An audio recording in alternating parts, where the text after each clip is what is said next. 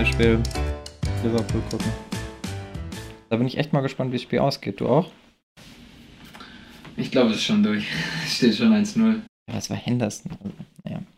Können wir mal anders reden. Hey, herzlich willkommen zu Beigeflüster Folge 7. 7 ist die Rücknummer von Cristiano Ronaldo. Cristiano Ronaldo ist einer der besten Spieler der Welt und wer hätte es gedacht, er trifft zurzeit wieder wie am Fließband, wie sonst nur Lionel Messi. Das ist ja eigentlich jetzt nichts Neues, also eigentlich auch nichts Erwähnenswertes, aber ich dachte der Vollständigkeit halber, kann ich es mal sagen. Fun Fact, auf meinem Mikrofon steht hier auch eine 7, sehe ich gerade. Ich habe keine Ahnung warum. Muss ein gutes Zeichen sein, dass es endlich klappt mit Folge 007. Ja, hat eine Weile gedauert. Ähm, in unserem Ankündigungsvideo von vor, vor, vorgestern, wann auch immer das jetzt rauskommt, ähm, seht ihr, liebe Zuschauer und Zuhörer natürlich in iTunes und Spotify, wie. Ach, ich gar nicht den Link. Ah, den kann man trotzdem reinpacken. Ist ja auch egal. Auf jeden Fall erklären wir da nochmal in aller Ausführlichkeit, warum wir jetzt erst Ende Januar ins neue Jahr starten.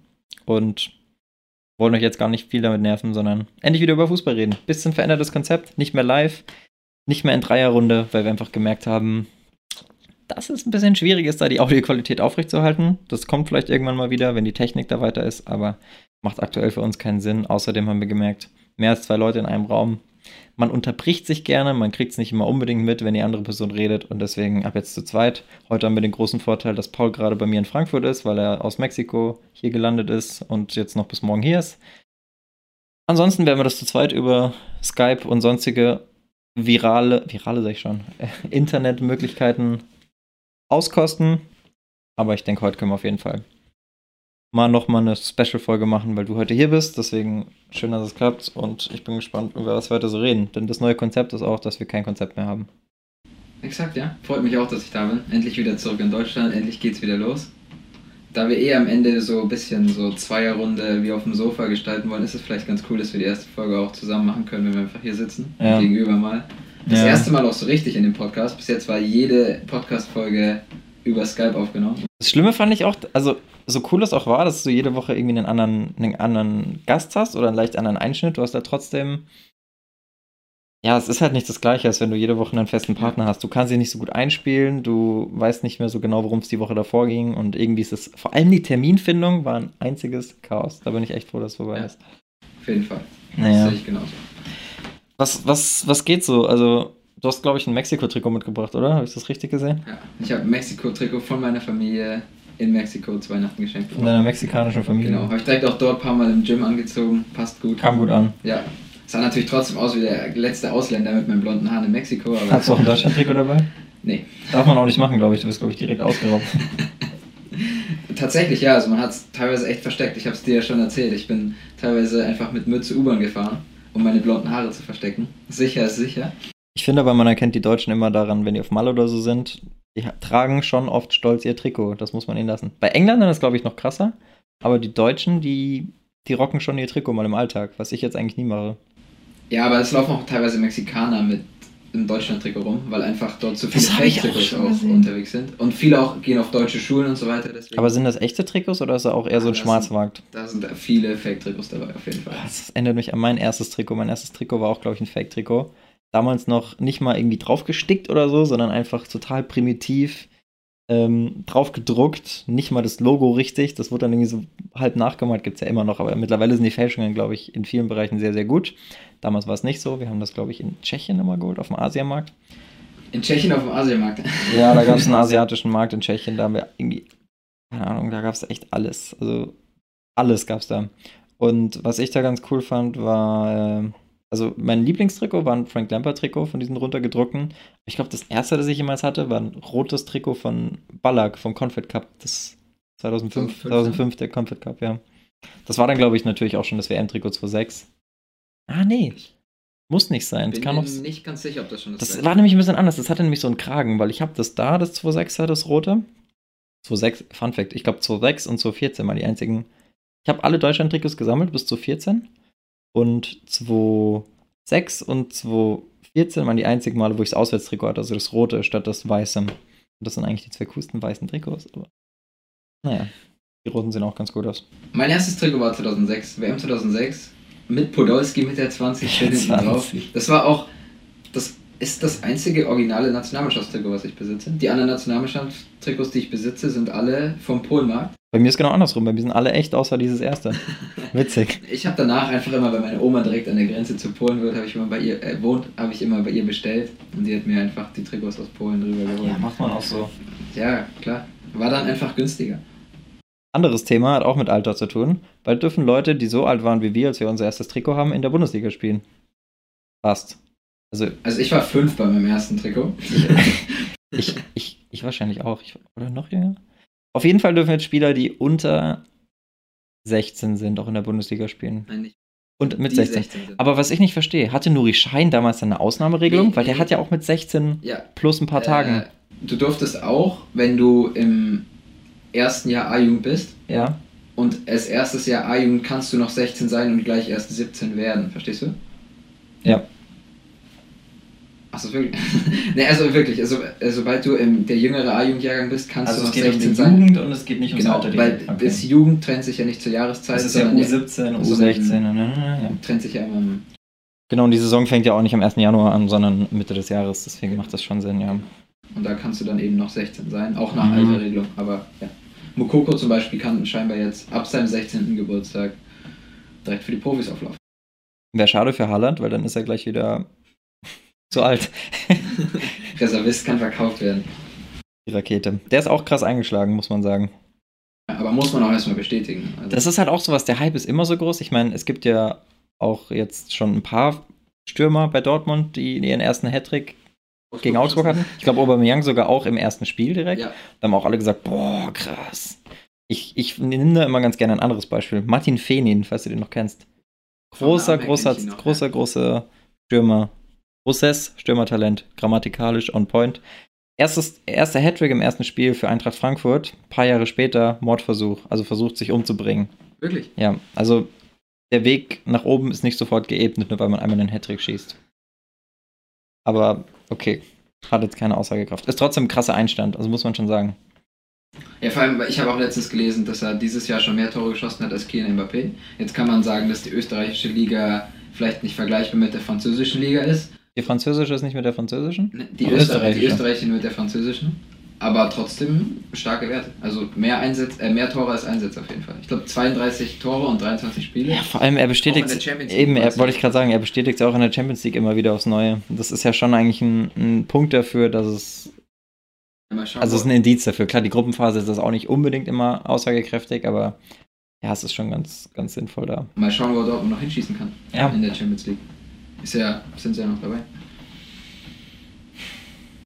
Der muss aber, wa- wann ist denn diese Anmeldung da? Weißt du das zufällig? Ich weiß es nicht. Ich weiß, dass seit dieser Saison ist man nicht mehr gesperrt, wenn man schon Champions League gespielt hat. Und Ah, das ist gut. Weil das war zum Beispiel Stimmt, bei war- Coutinho zu Barcelona, war das der Fall. War das noch ein Problem, ne? Genau, der durfte nicht eingesetzt werden.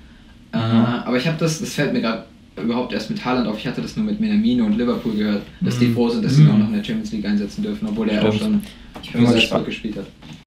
Ist Salzburg, ich bin gerade so lost, ist Salzburg überhaupt weitergekommen? Nee, Nee, Salzburg gell? ist Salzburg ist knapp raus. Die hatten nämlich die harte Neapel Gruppe mit Inter.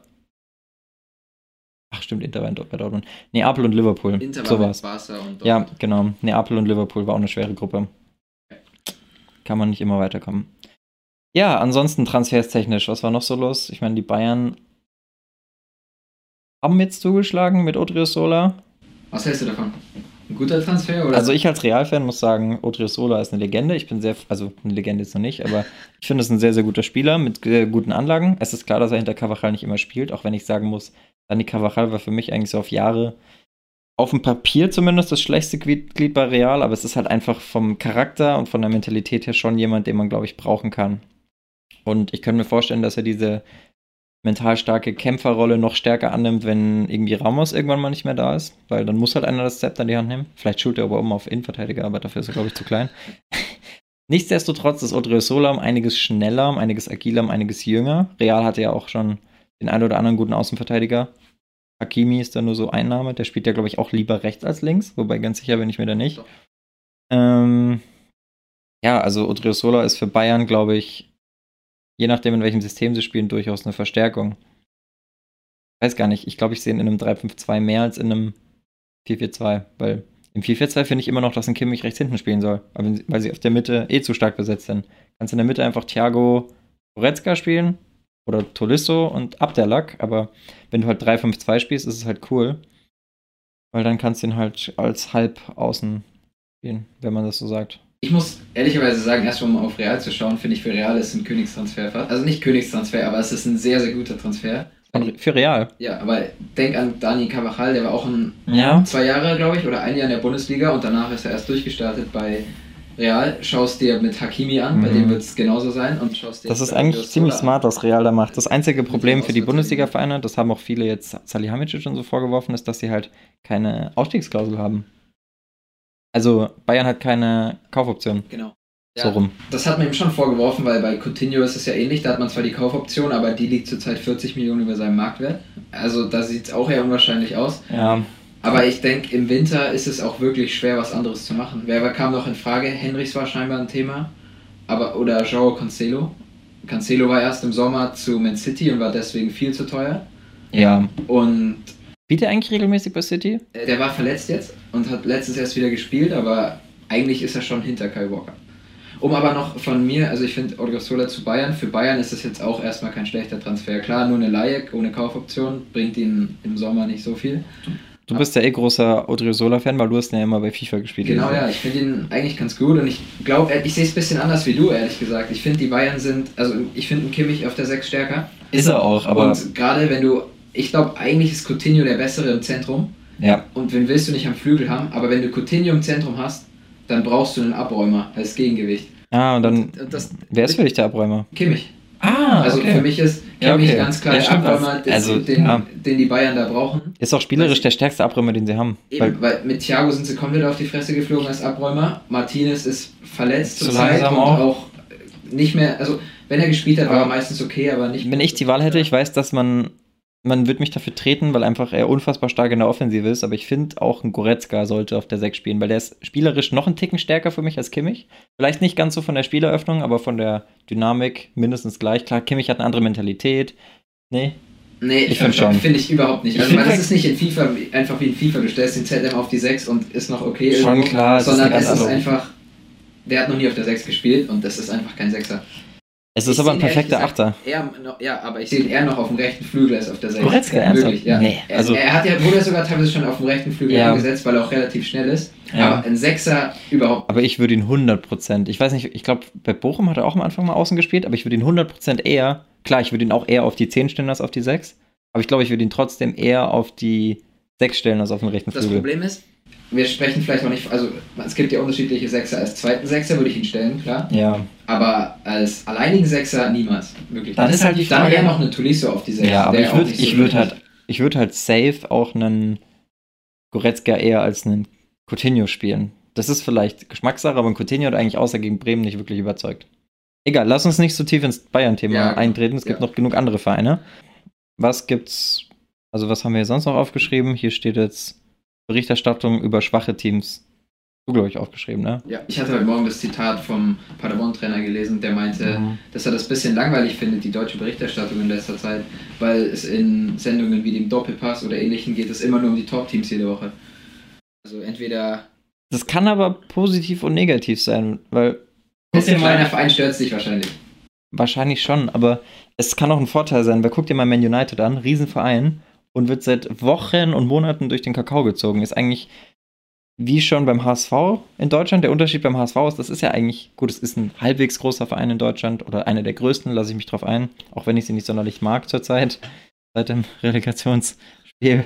Aber ähm, ich glaube, Hamburg hat extrem drunter gelitten und da siehst du mal, was für einen Einfluss das hat, dass es so eine Medienstadt ist. Ich meine, da sitzt ja jetzt nicht mehr, aber da saß früher noch die Bild und die ganzen anderen Verlage. Also Ach, die alle. die alle. Was ist ich, Bertelsmann, ja, Springer. Ja, ne, ne, ne. Ja. Ist Mir jetzt auch nicht so wichtig, die alle aufzuzählen. Ja. Ähm, die sollen ja nicht von uns profitieren, von diesem meilenweiten Podcast. Ähm, aber ja, also ich glaube schon, dass es einen großen Einfluss hat, auch bei Menu. Dass Also meinst du, es ist eher ein Vorteil für Paderborn und sie sollten sich nicht beschweren? Ich- ich find- eigentlich ich find, es ist eher ein Vorteil, eigentlich. Also wenn du gerade wenn du unten stehst, bist du eigentlich ganz froh, wenn die Medien dich in Ruhe lassen. Absolut. Ich Und über Vereine wie Freiburg, die jetzt zurzeit oben mitspielen und nicht so groß sind, wird ja auch zurzeit mehr berichtet. Eben, weil, ja, das ist dann auch immer diese, diese, diese gallische Dorf-Mentalität, dass du halt auf dem, auf dem Papier die schlechtere Mannschaft bist, aber sympathisch und mit aus wenigen Mitteln viel machst, was jetzt auch das klingt jetzt blöd, weil es ist eigentlich ein schlafender Riese, aber auch Gladbach ja jahrelang gut gemacht hat. Die waren ja unfassbar lange, vor zehn Jahren, eine Fahrstuhlmannschaft. Und Max Eberl hat da echt krasse Konstanz reingebracht. Und ich wünsche Freiburg wirklich, dass sie den gleichen Weg gehen und nie wieder was mit dem Abstieg zu tun haben. Aber ich bin ja auch beeinflussbar. Also ich mag ja Freiburg sowieso gerne. Am liebsten in der Bundesliga. Also ich denke, es ist einfach moderner Journalismus oder im Internetjournalismus, dass, da ist es normal geworden, dass Ja. du dich eher darauf konzentrierst, was viel geklickt wird. Und das ist halt oft auch das Negative, das ist halt menschliche Natur, das stimmt schon. Ja. Aber siehst du es nicht auch so, dass zum Beispiel Menu extrem drunter leidet? Meine, die haben ja auch eine Krise. Ja, Weil aber das ist ja schon fast wie so eine Mauer im Kopf, weil du genau weißt, bei jedem Fehlpass denkst du dir, fuck.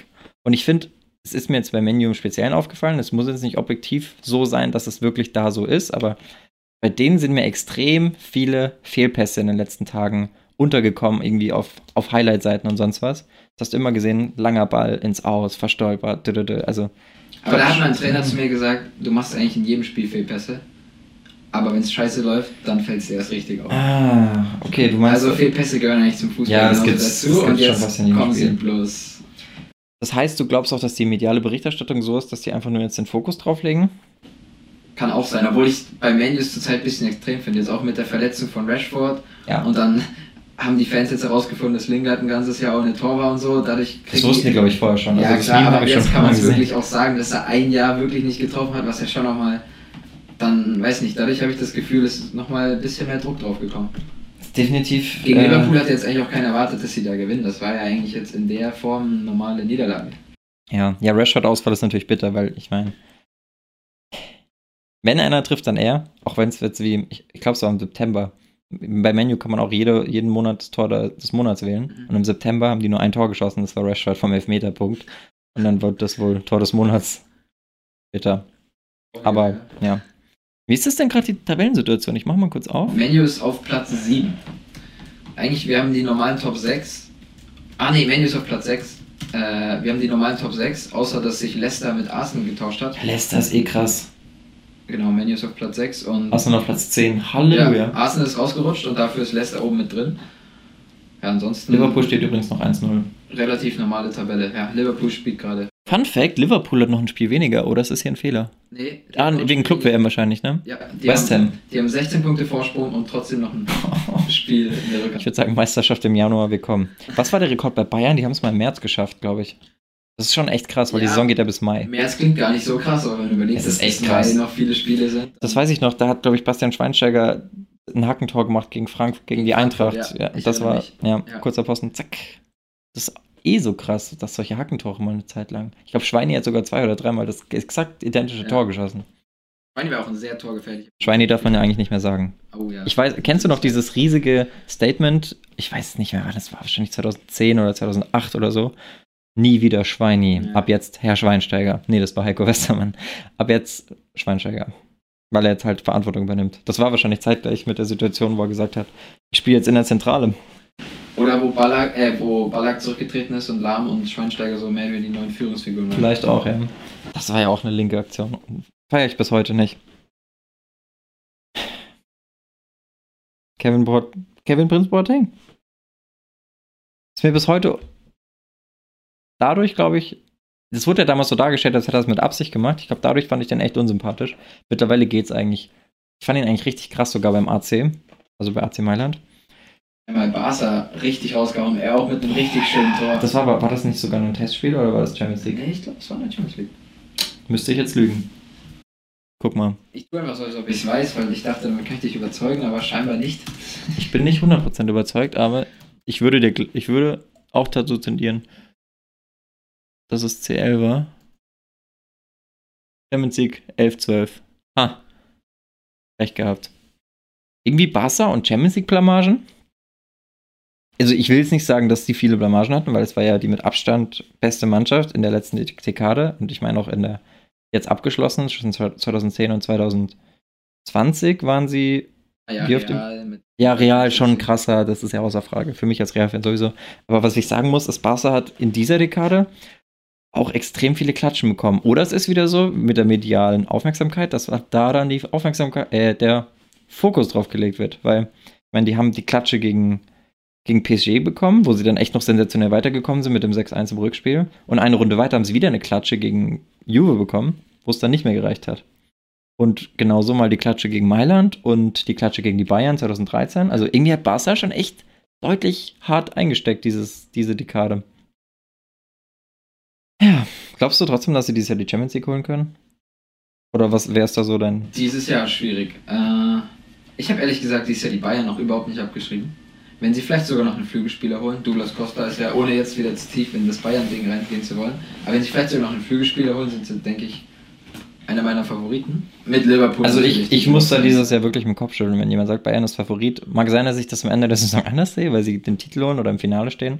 Ich weiß auch, dass sie in der Champions League deutlich stärker gespielt haben als in der Liga, aber ist halt auch nicht schwer. Und ich glaube halt dadurch, dass die Bayern schon auch noch die Ambition haben, deutscher Meister zu werden, dass sie eher das Problem haben, dass sie eine harte Doppelbelastung haben, weil es sieht aktuell wie letzte Saison nicht so aus, als würde sich der Titel vorzeitig entscheiden. Klar, wenn Bayern jetzt eine Sprinte legt und alle anderen Mannschaften schlafen, geht's vielleicht, aber ich kann mir nicht vorstellen, dass die Bundesliga dieses Jahr irgendwann früher als am 34. Spieltag entschieden wird. Und das kostet natürlich Nerven, Kräfte und äh, Uli Hoeneß Haare. Aber ich finde, man muss fair- random. Starke Vergleich, Danke. auf jeden Fall. Äh, man muss, finde ich aber fairerweise sagen, dass die Bayern eigentlich zu Hause in der Champions League immer sehr stark spielen und eigentlich zu solchen Spielen immer äh, gut dabei sind. Aber letztes Jahr hatten sie einfach Pech. Also Liverpool war überragend und die Spiele, Ja. das war jetzt auch nicht so deutlich. Dann hatte sich noch Coman verletzt, Ribéry und Raum eh nicht dabei. Also ich glaube schon, ich traue es den Bayern zu. Ein anderer Kandidat für mich, PSG. Oder ich kann es mir eigentlich nicht so richtig vorstellen, passt wahrscheinlich besser, um das Thema, was ich so ein bisschen ansprechen wollte, um da ein bisschen überzuleiten. Was macht eigentlich Thomas Tuchel? Ich finde, seitdem er in Paris ist, ist er ein bisschen untergetaucht. Und die Mission mit der Champions League, die er, wofür er geholt wurde, weil für die Liga wurde er sicher nicht geholt, Mhm. äh, scheint ein bisschen gescheitert, so vom Gefühl. Ich hab, also, seitdem Icardi da ist, läuft es ein bisschen besser als mit Cavani vorne. Aber das ist doch auch keine Lösung für einen Champions League-Titel. Also bitte. Ja, Klar, ist genau. ein guter Stürmer, aber naja. Also wenn du mich fragst, wer Tilo Kehrer für so viel Geld holt, hat eigentlich schon Ja, jegliche Kontrolle über sein Leben verloren. Diallo haben sie auch noch geholt. Stimmt. So. Also die Abwehr besteht schon ein bisschen aus. Bundesliga-Resterampe. Ja, Kann man nicht anders sagen. ja. Ähm, ja, aber es hängt halt, ich glaube halt, dass dieser Traum sowieso stirbt, vermutlich, wenn Kylian Mbappé nächsten Sommer wechselt. Also wenn der zu Real oder so geht, was ja immer mal wieder im Gespräch stand, der hat jetzt auch wieder irgendein Interview gegeben, wo er nach seinen besten Spielern aller Zeiten gefragt wurde. Ich weiß auch nicht, warum die Frage so oft gestellt wird zurzeit. Ich weiß nicht, ob, ob das an der Winterpause lag oder ob es einfach keine anderen Gesprächsthemen gab. Aber da war Messi nicht mehr dabei. Das war ganz, ganz komisch. Deswegen, also ich weiß nicht, ob er sich bei Real einschleimen will, ob er einen Vorvertrag hat oder ob er Messi wirklich nicht bei den besten zehn Spielern aller Zeiten sieht. Ich weiß nicht mehr genau, was er gesagt hat. Ich will ihm da jetzt auch nicht die Worte im Mund rumdrehen. Äh, worauf ich hinaus wollte, ist eigentlich, dass ich Thomas Tuchel vielleicht sogar ab Sommer wieder auf dem Markt bin, auf dem Trainermarkt. Für die Bundesliga? Ja, oder vielleicht Manchester United. Uh, das wäre auch krass. Nicht zu wilde Sachen spinnen oder Nationaltrainer oder. Nationaltrainer Ja. wäre eigentlich auch. Ja, also, ah, Weiß nicht. Also ich halte ihn schon für einen guten Trainer, aber. Das Problem bei mir mit Thomas Tuchel. Also ich habe ein Problem mit Thomas Tuchel, folgendes. Okay, Ich schnall mich an. okay. Ähm, überall, wo er war, hat er erstmal überzeugt, sowohl charakterlich als auch fachlich. Nur irgendwann scheint er charakterlich immer schwierig geworden zu sein. Das war in Mainz so, das war in Dortmund so. Also Mainz habe ich jetzt frei erfunden, ich habe keine Ahnung. Aber in Dortmund war es auf jeden Fall so. Das war ich an, gehört. an einer Stelle und, da Und, war es ähm, ein sehr extremes Ereignis, was passiert ist. Was auch denn? Der Anschlag auf den Mannschaftsbus damals. Ja, und deswegen Da darf ich schwierig werden, oder was? Nee, aber deswegen gab es die ersten Unstimmigkeiten, weil er hätte sich gewünscht, dass damit anders umgegangen wird. Mm, Also ich okay. finde, das ist schon Ja gut, das ist natürlich ein sehr krasses, extremes Beispiel. krasser Cut, aber Und ich glaube in auch. Paris war es auch nicht immer. Also ich in, mittlerweile scheint es ja vom Respekt her ganz gut zu laufen. Am Anfang hat ihn Neymar ja scheinbar überhaupt nicht respektiert, bis sie mal zusammen geredet haben. Und auch danach, man weiß halt nie so richtig, haben die sich jetzt nur mit der Situation arrangiert. Also sagt Neymar, mir egal, ich verdiene mein Geld und irgendwann kommt eh der nächste Trainer oder ich gehe weg. Oder ist er wirklich jetzt davon überzeugt, dass Thomas Tuchel ein krass guter Trainer ist? Das ist halt so die Frage. Weil, ah, ich finde es eh immer ein bisschen schwierig. Klar, es gibt Trainer, die sind fachlich so überzeugend, ohne dass sie jetzt eine krasse Vita haben, dass sie es gewuppt bekommen, aber ein Thomas Tuchel ist jetzt eigentlich nicht ein Trainer, wo man sagt, boah, das ist jetzt jemand, wo Neymar zu aufschaut. Aber hast du wirklich das Gefühl gehabt, dass die sich so zerstritten haben? Weil ich habe eher das Gefühl gehabt, dass nicht. das spätestens als er Neymar auf die 10 gestellt hatte, hat ihm Neymar die Füße geküsst. Und auch wie er gespielt hat, der hatte. spielt er nicht mehr auf dem linken? Nee, der hat letzte Saison auf der 10 gespielt, viele Spieler. Die haben auf 4-2-3-1 Mhm. umgestellt und hat Mhm. Neymar wirklich ins Zentrum alle Freiheiten gegeben. Äh, jetzt, ich habe in letzter Zeit nicht so viele PSG-Spiele geschaut, aber Wegen Mexiko? Unter anderem ja, weil in Mexiko kein The Zone funktioniert. Aber, Ich wollte gerade Aufstellung PSG eingeben und ich habe einfach nur Lungen eingegeben. aber ich denke, letztens in einem Highlight-Video habe ich gesehen, da hat er wieder eher auf dem linken Flügel gespielt. Aber er hat letztens eine Inform bei FIFA bekommen als ZOM. Also, Genau, also scheint er in Tuchels System scheint er immer noch eine Rolle auf der 10 zu spielen. das ist auch gut so. Wo finde ich hier den aktuellen Kader? Bin ich komplett lost? Google, hallo? Die Aufstellung ist von Paris gegen Menu, das ist schon ein bisschen her. Da saß er damals auf der Tribüne. Mit ein Grund vielleicht fürs Ausscheiden. Aber würden die jetzt nochmal aufeinandertreffen und Rashford ist verletzt und Neymar spielt, dann sieht die Sache anders aus. Ja, aber man muss ja fairerweise sagen, Neymar hat dieses Jahr in der Champions League keinen Auftritt mehr, weil im Hinspiel gegen Dortmund okay, aber im Rückspiel hat die Schwester Geburtstag und was das bei Ja, Neymar okay. heißt, wissen wir alle. Hat er echt? Hat sie echt? Ja. Zum wievielten Mal dieses Jahr? Ich kenne die, ich kenn die Geschichte, dass er ganz oft Dass verloren er, ich glaube, die letzten fünf Jahre immer zum Geburtstag die fünfte äh, gelbe Karte hatte. Ganz Ich habe hab sogar eine Statistik gesehen. Es gab irgendwann mal einen Zeitpunkt, da hatte Neymar mehr Spiele nicht bestritten als bestritten für PSG. Ob das mittlerweile wieder anders ist? Keine Ahnung. Ja gut, das lag an seinen vielen Verletzungen, nicht am Geburtstag der Schwester. Aber Weißt du es? okay, hast mich. Der Aufstellung. Im klassischen, für die, die jetzt gerade nur im Podcast da sind, man sieht ein 4-2-2-2, aber nicht so wie man es kennt, sondern die 2-2-2 Reihen einfach komplett untereinander. Ja, schön. Das ist aber das Spiel gegen Monaco, ne? Ja. Das war es 3-3. Da hat sich ja PSG auch blamiert. Monaco ja diese Saison kein Faktor mehr. Die waren ja auch mal auf einem Level. Aber da hat ja auch ein gewisser Kylian Mbappé noch auf der anderen Seite gespielt. Auch schon eine Weile her. Wie lange eigentlich jetzt schon? Zwei Jahre, drei Jahre? 17, 18. Ich glaube, drei Jahre sogar schon. Hm. Drei Jahre, 17, 18 sind drei Jahre. Damals ja auch in der Champions League komplett durchgedreht mit Bakayoko, Fabinho, Bernardo Alter, Silva. die krasse Mannschaft. Äh, wie hieß der? Mondi von City ist ja auch noch da. Das Witzige ist, eine Saison vorher war ja sogar noch ein James Rodriguez bei Monaco. Hatte man gar nicht auf dem Schirm. Nee, nicht eine Doch. Saison vorher. Doch, eine Saison. Nee, 17, Ah, nee, 18, 2014, ja, okay. 2014, also. Ja, aber mit dem, ich glaube, das Rames-Geld ist zum Großteil in diese Transfers geflossen dann. Martial war ja unter anderem. Martial ist aber eine Saison vorher gegangen. Und mit dem sein Geld wurde, wer wurde da gekauft? Ein, ich glaube, nach dem Jahr wurde Kilian Mbappé aus der Jugend hochgezogen. Wir haben ja letztens einen Insta-Beitrag dazu gemacht. Ich kann jetzt nicht an meinem Handy gucken, weil es ist hier. Kilian Mbappé wurde aus der Jugend gezogen und irgendjemand wurde gekauft. Egal, könnt ihr nachlesen auf Instagram. Äh, Kilian Mbappé, was? Genau. Nie ohne Ball. Ist bekannt. Wo wechselt Kilian Mbappé als nächstes hin? Red Bull Brøndby? Oh, was eine Überleitung. Habe ich gestern gelesen, dass Red Bull überlegt, bei Brøndby F einzusteigen. Mit Slatan dann als Direktor, oder? Nee, das ist ja. Ja, hast mich jetzt wieder geografisch bloßgestellt. Danke, danke dafür. Äh, ja, ich weiß nicht, warum der dänische Markt für Red Bull interessant sein soll. Die dänischen Talente abgreifen, wie man es bei Red Bull Salzburg macht. Oder, hat Geld. oder die Skana skandinavischen Talente abgreifen, wie man es in Österreich mit den. Ja, Weißt du, da wäre der, der Weg für Haaland kürzer gewesen Ah, zum Training. ja. Hm. Ähm, hinzu kommt ja noch, ich glaube, Dänemark ist, wenn man jetzt mal Norwegen, Dänemark und Finnland oder Schweden nimmt, alle vier machen wir einfach Norwegen, Finnland, Dänemark, Schweden, ne? alle skandinavischen Länder, dann ist Dänemark schon die krasseste Talentschmiede.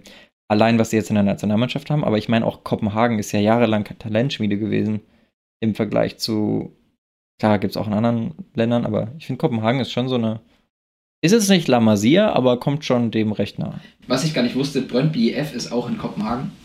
Äh, Also wäre es der zweite große Verein in Kopenhagen. Crazy. So ein bisschen konkurrenzmäßig.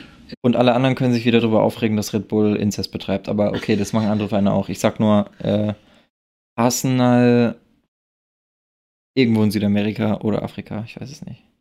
Ah, ich habe einen Kumpel, der hat ein Auslandssemester in, in nee, kein Auslandssemester, ein freiwilliges soziales Halbjahr, falls man das so nennen darf, in Südafrika gemacht und dem sein, der hat sich ein Trikot gekauft in absolut krassem grellgrün, neongrün von Ajax, Ajax, hm, Ajax Südafrika hießen sie nicht. Aber es kommt dem schon sehr nahe. Welcher Stadt war er denn? Ich bin so ein. Ajax Cape Town? Nee. Doch, Ajax Cape Town, Tatsache. Und die haben sogar das gleiche Logo. Nur, dass die unten in die Ecke statt Amsterdam einfach Cape Town geschrieben haben. Also, es gibt mehr, es gibt mehr Vereine, die das machen. Es ist nur irgendwie nicht so auf dem Radar. Da können wir auch mal irgendwie mal sammeln. Ich meine, Manchester City und New York FC gehören ja auch zusammen.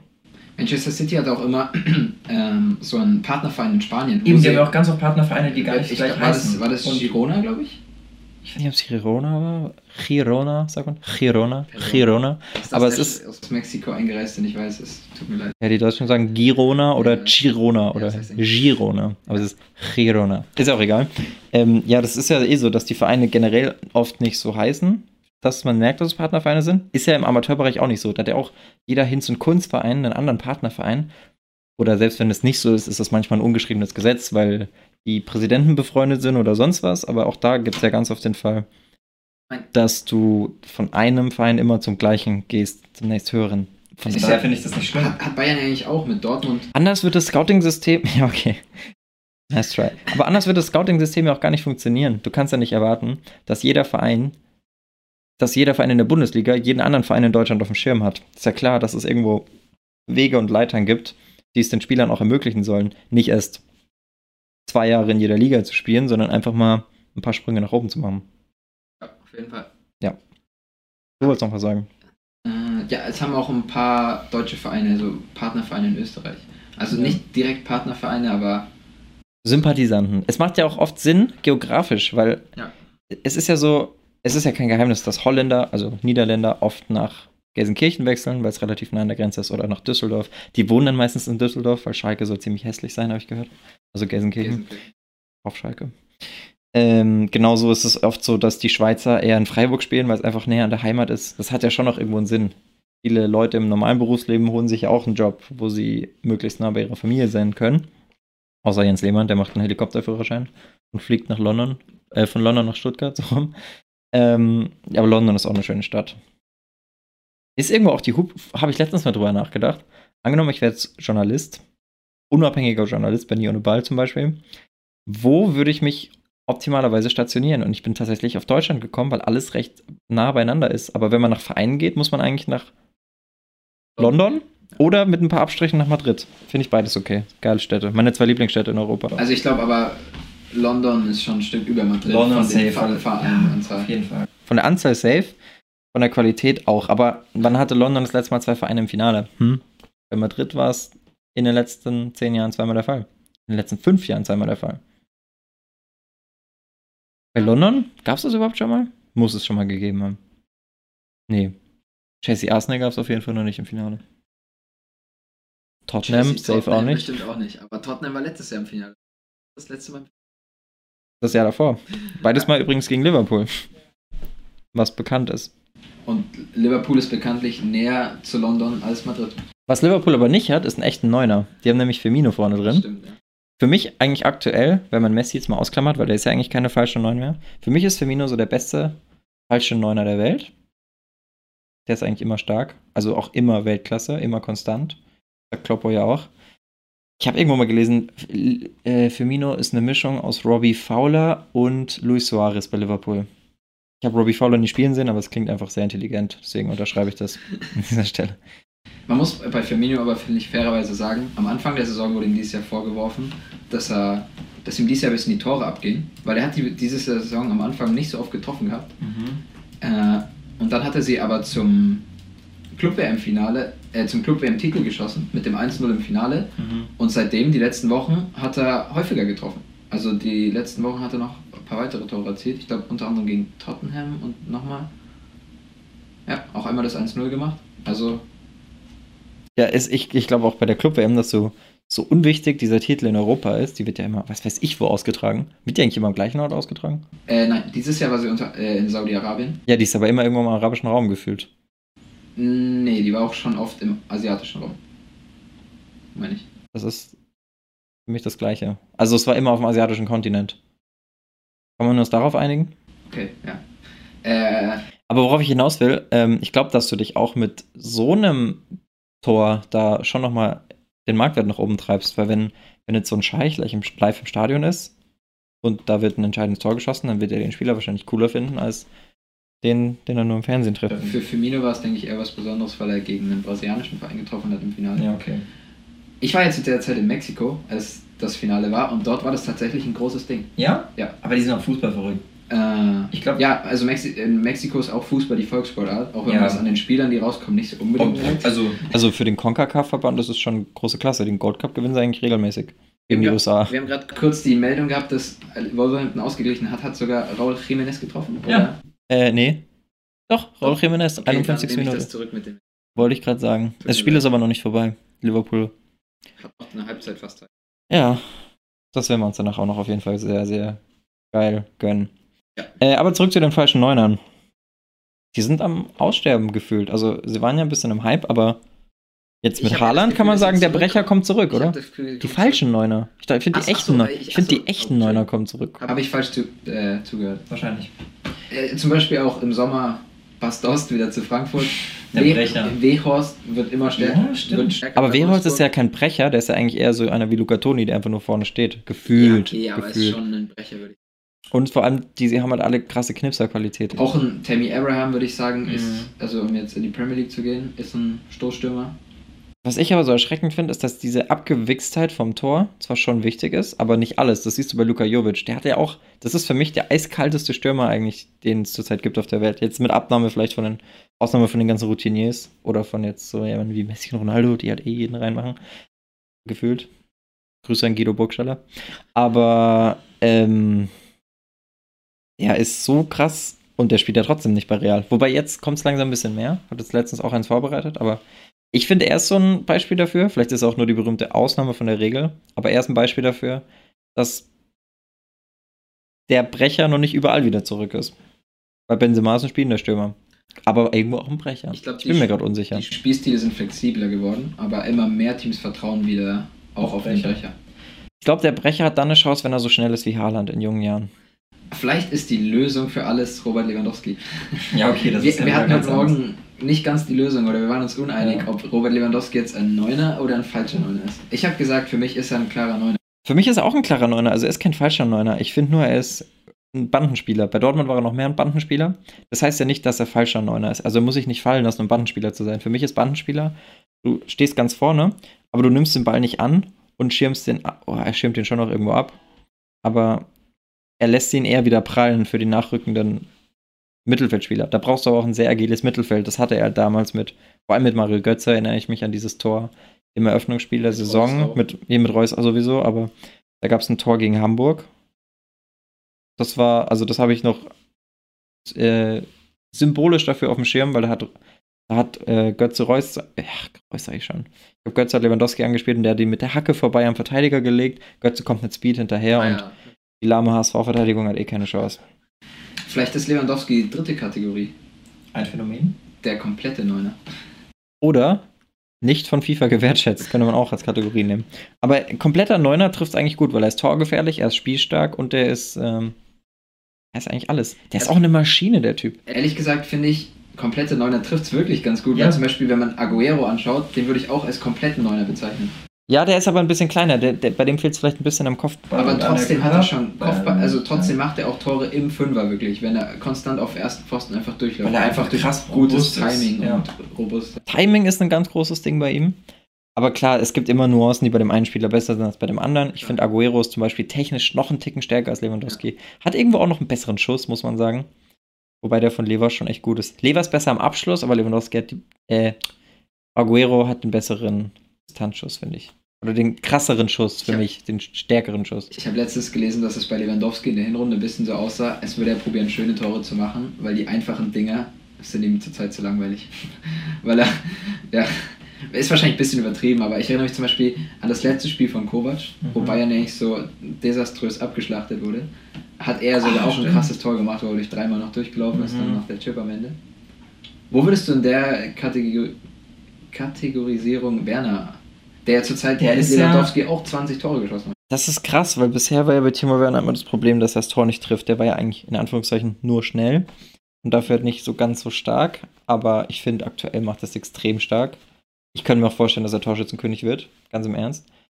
Aber Leipzig ist halt auch ein Team, das ihm das krass vor die Füße legt. Also da waren, glaube ich, auch schon echt viele Tap-Ins dabei.